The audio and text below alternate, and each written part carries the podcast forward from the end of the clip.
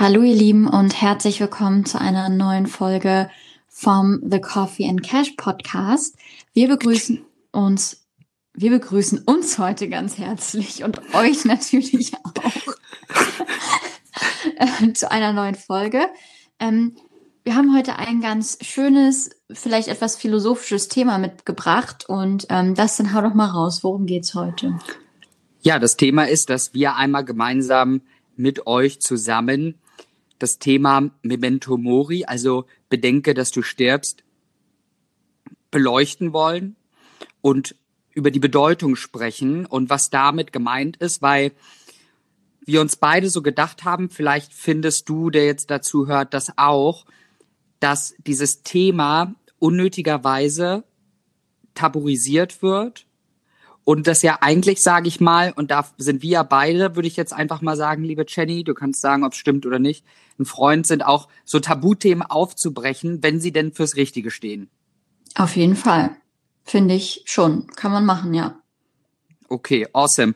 Dann würde ich da eigentlich mal gleich mit einer Storytime beginnen wollen. In dem Sinne, was mich einfach interessiert, weil man ja echt nicht darüber redet, darum bin ich auch ein bisschen positiv aufgeregt, neugierig. Was ist deine Beziehung oder wie war deine Beziehung zum Tod? Mm, ich glaube, ich bin voll das schlechte Beispiel hier für eine Storytime.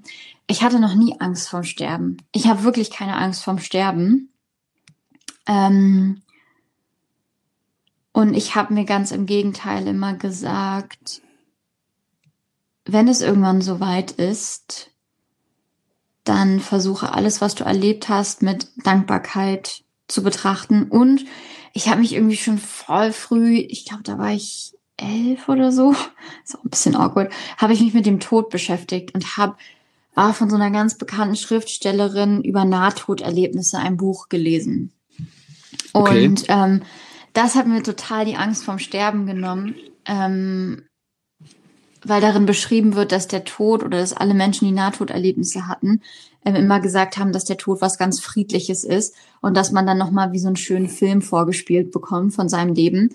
Und ähm, ja, du lachst und ähm, dass es eigentlich gar, gar kein, gar, gar nichts Schlimmes ist und dass es dann nicht mehr wehtut. Und dann dachte ich mir so krass, das ist ja total cool. Dann mach doch einfach ein Leben, was so cool ist, dass du einen richtig geilen Film hast, wenn du irgendwann einschläfst. So, das ist meine Beziehung zum Tod. Und dementsprechend bin ich da auch total entspannt.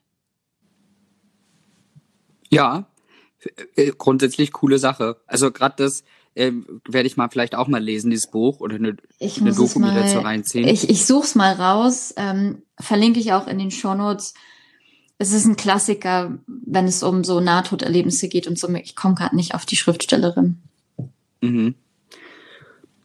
Okay, spannend. Ja, ähm, kann ich nachvollziehen. Ähm, Würde ich sagen, die meisten, oder also, dann bist du, sage ich mal, die Ausnahme, die die Regel bestätigt. Ich glaube, den meisten geht so, wie mir es ging, dass ich am Anfang in jungen Jahren fürchterliche Angst vom Tod hatte und vom Sterben und nicht nur, sage ich mal, mich selbst betreffend, sondern auch andere, also Menschen, die ich liebe und Menschen, die mir nahestehen und ähm, Dinge, die dazukommen. Und ähm, das hat sich aber mit der Zeit halt geändert.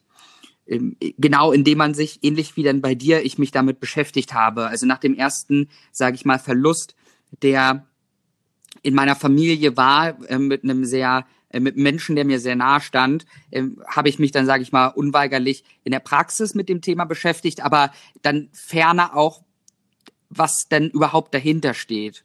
Und ich persönlich finde dieses Bedenke, dass du stirbst, einer der schönsten Dinge, auch wenn es jetzt ein bisschen ja paradox klingen mag, schönsten Bezugspunkte dazu.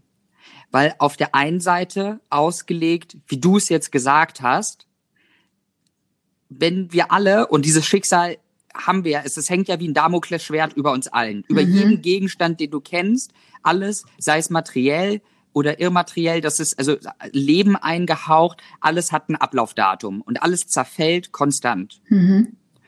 Und die Erkenntnis daraus, um es mal in deinen Worten zu sagen, den geilsten Film bis zu dem Punkt, wo es kommt, der ja vielleicht schon vorbestimmt ist, vielleicht auch nicht, sich halt zu machen, sodass am Ende der Tage du halt sagen kannst, ja, das war unendlich geil. Und ich glaube, dass der Tod in dem Sinne und daher auch das Bedenke, dass du stirbst, eigentlich ein voll cooler Ratgeber ist. Weil was, was, was führt denn dazu, mal so aufgesponnen, wenn wir den Tod ignorieren? Mm, naja, dann haben wir so ein Gefühl von Unendlichkeit und wenn wir ein Gefühl von Unendlichkeit haben, können wir gewisse Dinge nicht mehr so schätzen. Ich finde, dass ja. ähm, sowohl ähm, so diese Wertschätzung fürs Leben, die Wertschätzung für das Leben anderer Menschen ähm, entsteht ja daraus, weil wir wissen, dass, ähm, dass wir sind mit einer Endlichkeit ähm, ähm, konfrontiert. Das heißt, wir wissen, wir werden nicht für immer leben und das macht es teilweise ja auch so wertvoll.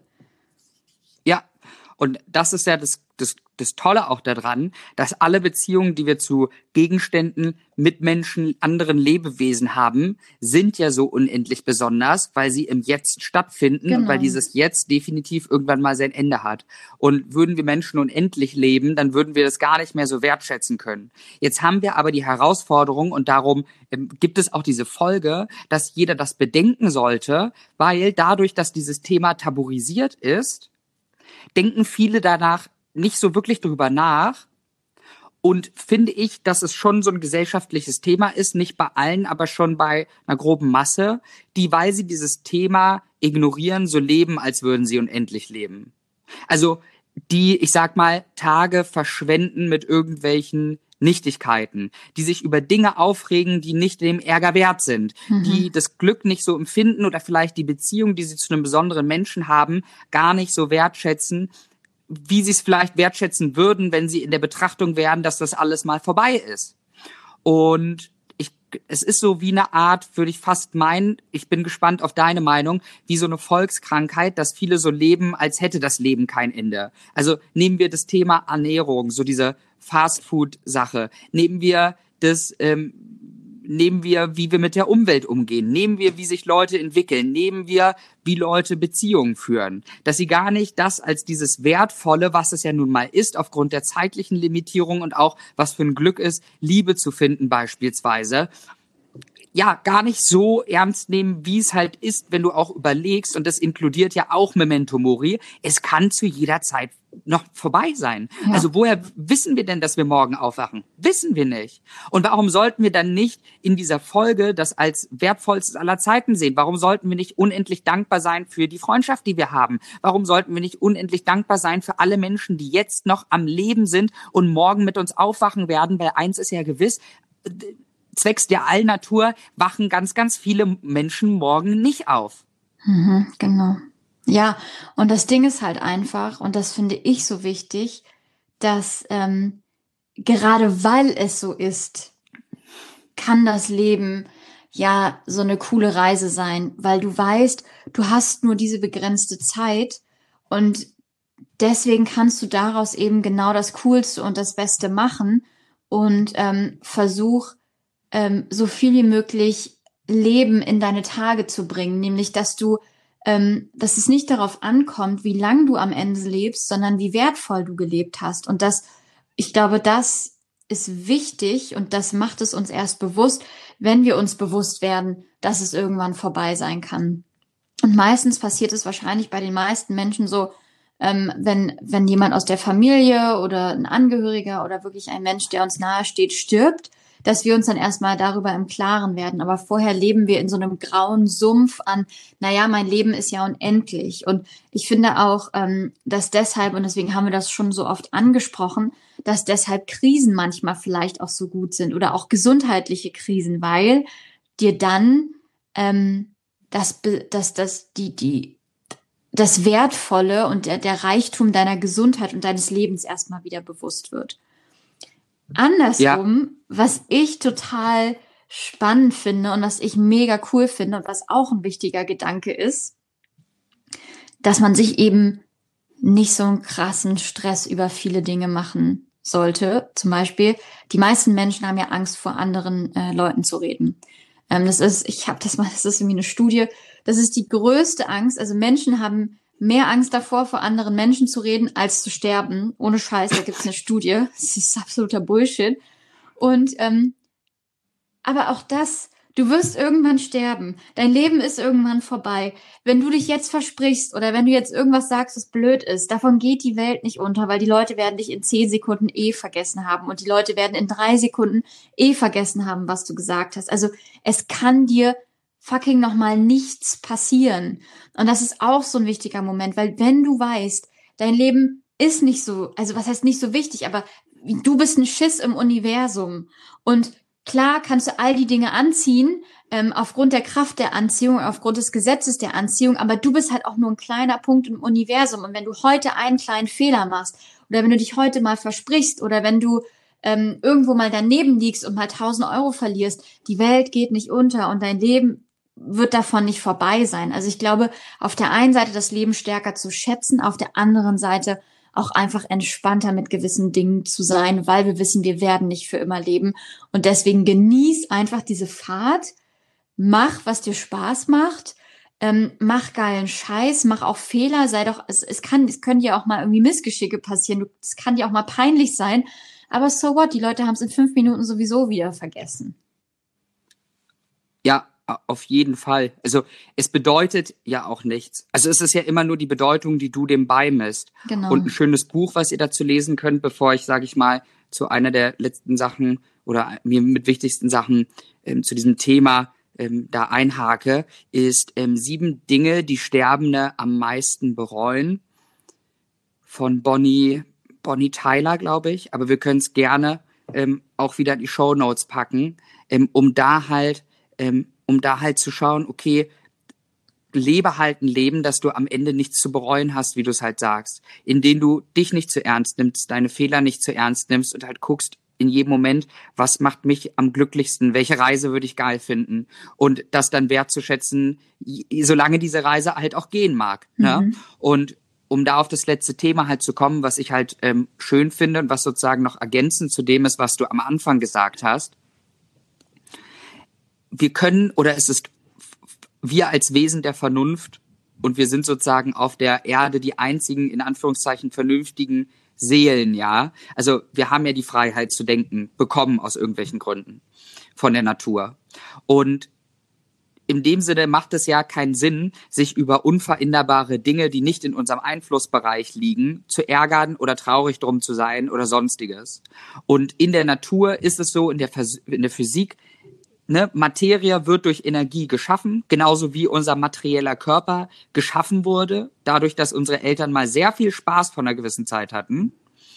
Und irgendwann ist es halt auch so, dass wir jeder ein Verfallsdatum haben, wo sich genau diese Bestandteile, die sich einmal zusammengefügt haben, wieder in Energie, Energie und einzelne Teile zerfallen werden.